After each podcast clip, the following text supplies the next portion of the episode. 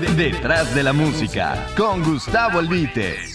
Estimados amigos de iHeartRadio, mi nombre es Gustavo Albite Martínez. Como siempre, para platicarles de música, platicarles de memoria, aquí no leemos nada escrito.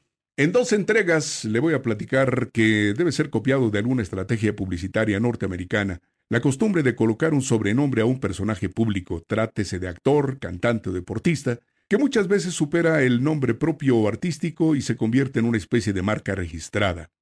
Los profesionales de la publicidad y la mercadotecnia trazan una estrategia para el lanzamiento de un producto, definiendo nombre, imagen, slogan y medios de comunicación basados en investigaciones científicas de mercado que determinan generalmente un buen porcentaje de acierto.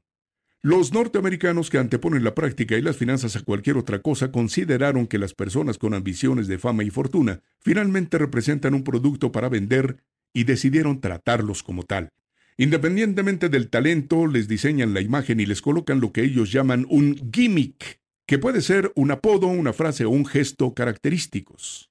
Actualmente, esta tarea se ha profesionalizado en el mundo al grado de constituir una industria productiva. Por ejemplo, desde hace muchos años existe una empresa inglesa que por una cantidad millonaria en libras esterlinas garantiza ser de una persona una celebridad internacional. Esto será motivo de otro comentario.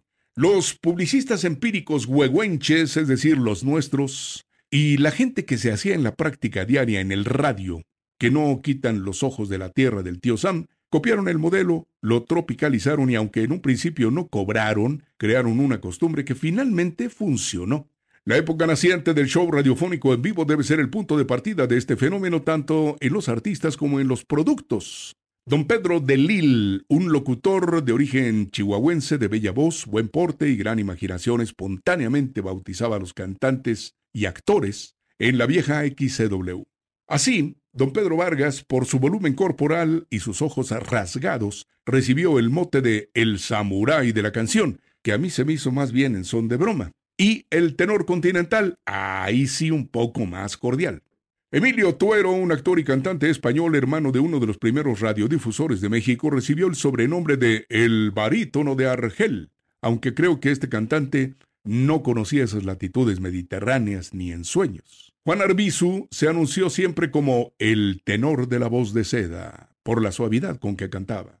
Marina Herrera Aragón, de nombre artístico Marilú, actualmente de 94 años, fue bautizada por Delil como la muñequita que canta por su menuda figura y afortunado rostro. Celia Campos Díaz, con el nombre artístico de Chela Campos, una hermosa voz sensual, se apoyaba en un elegante bastón, lo que la convirtió en la dama del bastón de cristal.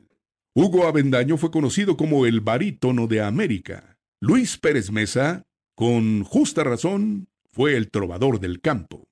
Alma Graciela Aro Cabello, michoacana, Esmeralda, nombre con que se presentaba, fue nombrada como la versátil por su propiedad para interpretar boleros, tangos y cuplés.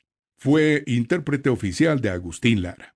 El músico poeta fue la justa denominación artística para el más grande compositor del siglo XX, Agustín Lara aunque en el círculo bohemio se le conociera también como el flaco de oro, por obvias razones.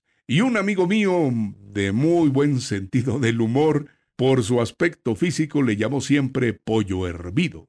Pablo Beltrán Ruiz, un inquieto director de orquesta que vivió la bonanza de la música bailable, fue bautizado como el millonario por su progreso económico, aunque murió en la más completa miseria. Miguel Laceves Mejía fue conocido como el berrendo de Chihuahua por su mechón de color blanco, aludiendo al antílope americano actualmente en peligro de extinción.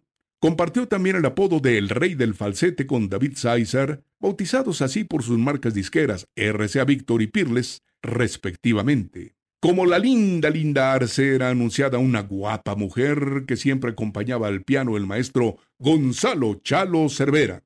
Esta es la primera parte de este capítulo de sobrenombres artísticos. Muy pronto haré la entrega de la segunda parte. Gracias. Detrás de la música, con Gustavo Albite. I heart radio.